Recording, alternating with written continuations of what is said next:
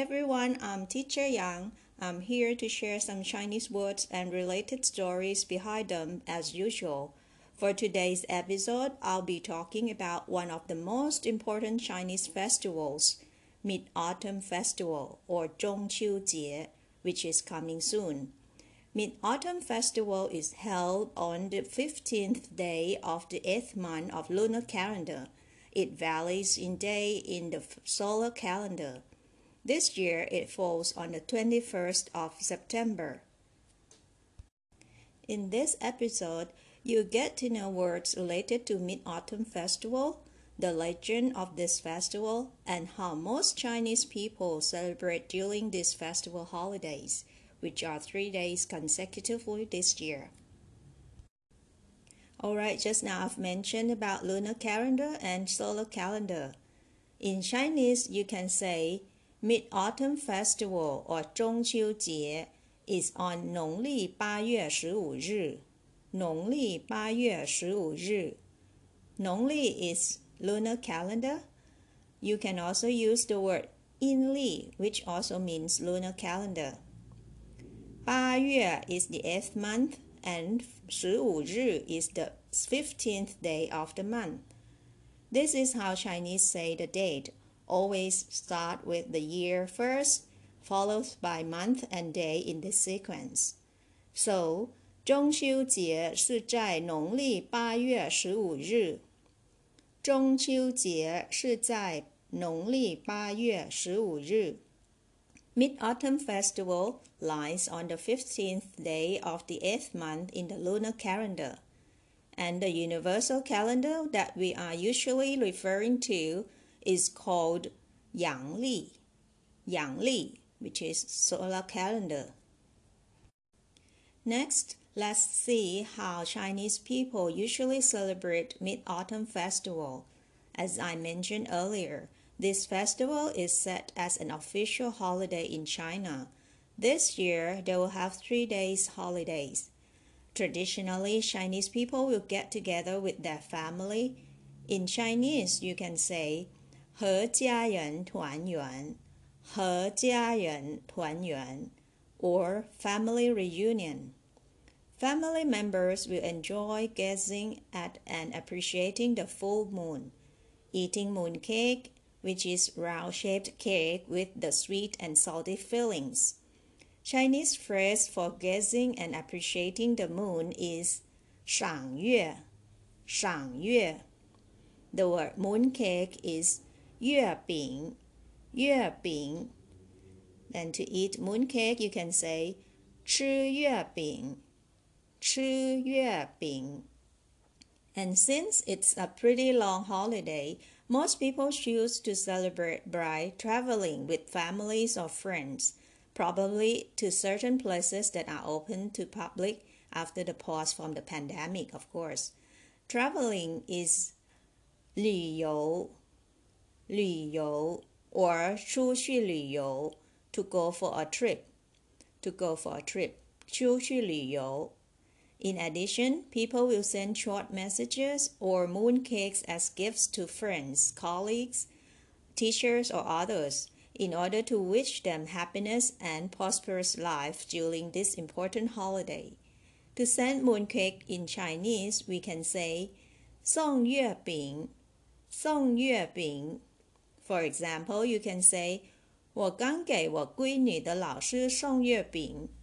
我刚给我闺女的老师送月饼。I've just sent mooncakes to my daughter's teacher.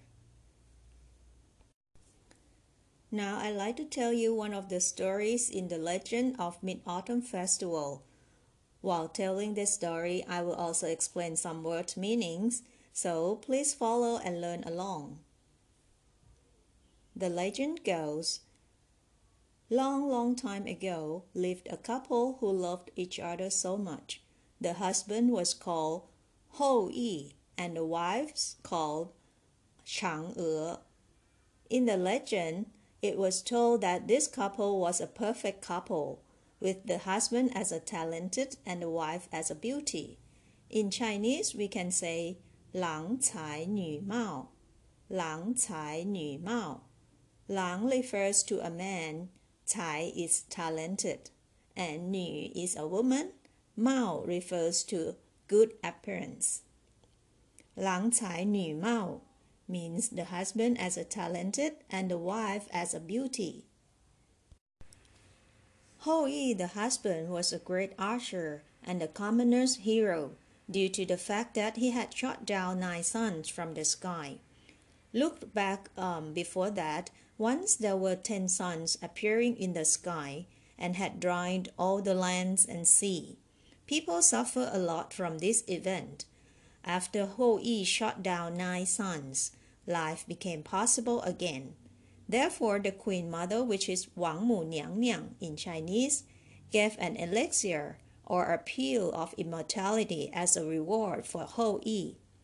A pill of immortality is Shen Dan in Chinese, Shen Dan, or as ordinary people would call Bu Si Yao, Bu Si Yao, which literally means not dying medicine or the medicine that will keep you stay immortal or become deity. However, this elixir or Shen Dan was enough for only one person.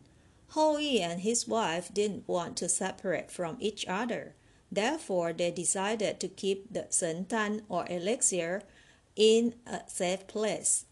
Unfortunately, one of Hou Yi's apprentices, whose name was Peng Meng, overheard their conversation and came up with the wicked plan. Peng Meng pretended to be sick on the day Hou Yi was taking his apprentices out for hunting.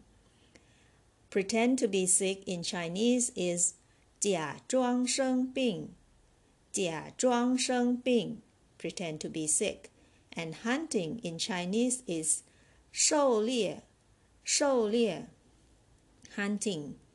While everyone had been out for hunting or 狩猎，Peng Meng used a knife to threaten Chang E, Hou Yi's wife, to force her to give him the elixir or Shen Dan.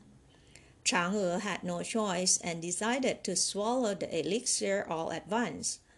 Her body slowly flew up and up and up out through the window up to the sky. She decided to make a stop at the moon since she didn't want to stay far away from her beloved husband. Well, this is also the name of this region, Chang'e Benyue. Chang'e Benyue. Chang'e flew toward the moon. Chang'e Ben Yue. When Hou Yi came back from the hunting and found out what happened, he was so angry that he wanted to kill Peng Meng the betrayer immediately. But this betrayed apprentice already fled away.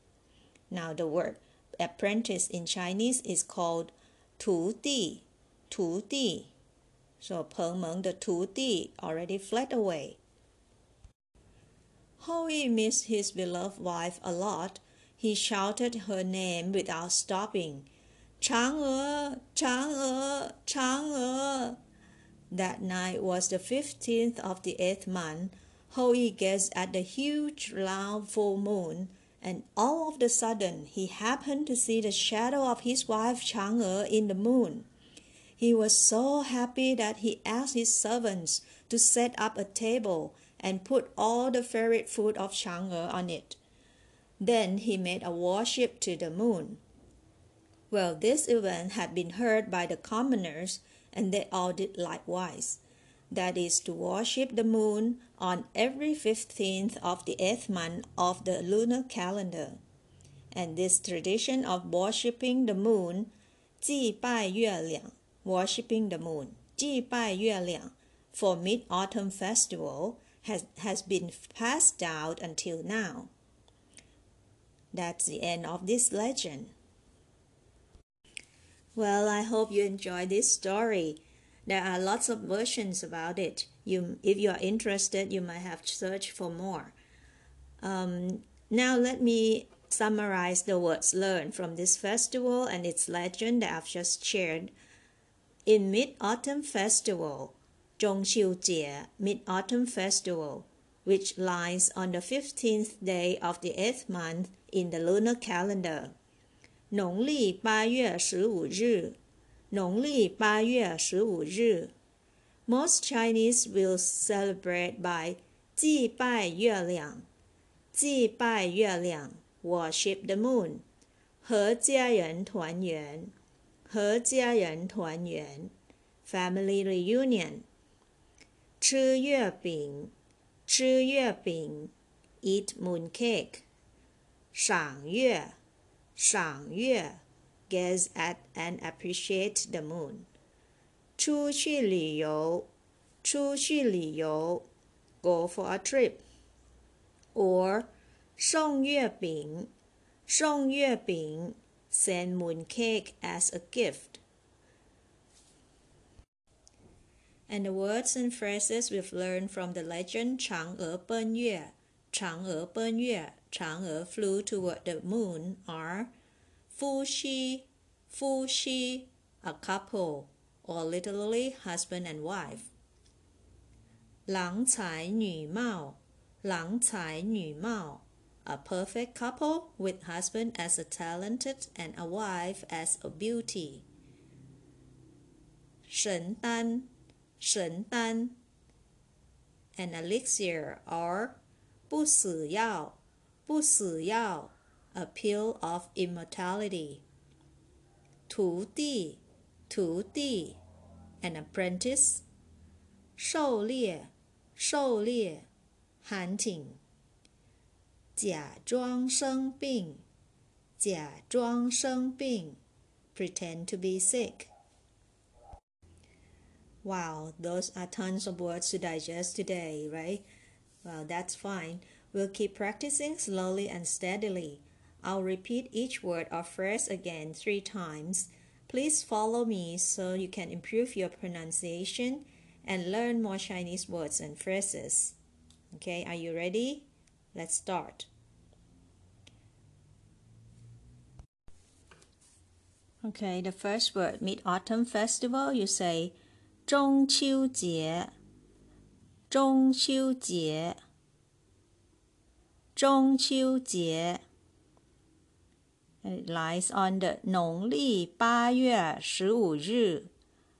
农历八月十五日。农历八月十五日。That is the 15th day of the eighth month in the lunar calendar. And these words are how people celebrate the Mid Autumn Festival. 祭拜月亮，祭拜月亮，worship the moon，祭拜月亮，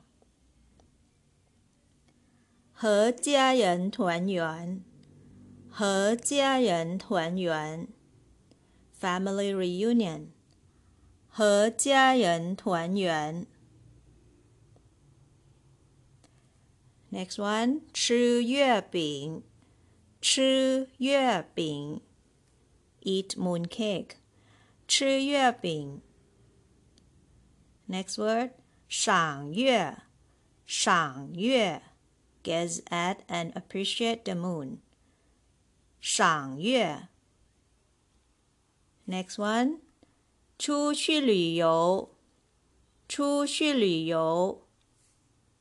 ，go for a trip。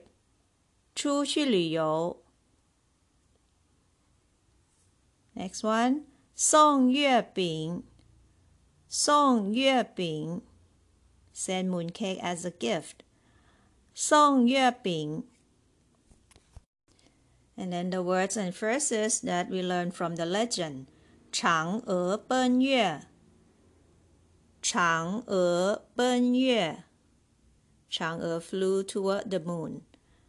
嫦娥奔月。Next word, Fu Shi. Fu Shi. A couple or husband and wife. Fu Shi. Next one, 郎才女貌。郎才女貌。A couple with husband as a talented and a wife as a beauty. 郎才女貌。 Next word 神丹神丹 an elixir 神丹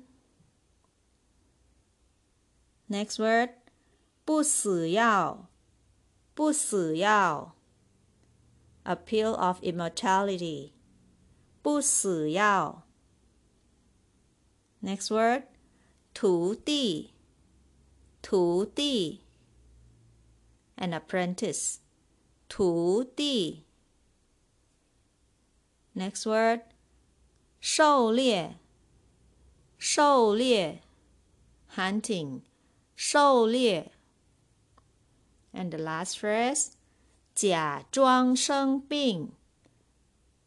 假装生病 pretend to be sick 假装生病 Bro, you made it. Great jobs. Please keep practicing and making use of these in your conversation with your Chinese friends.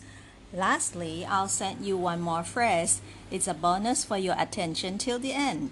I like to say, 祝大家中秋节快乐。 祝大家中秋节快乐。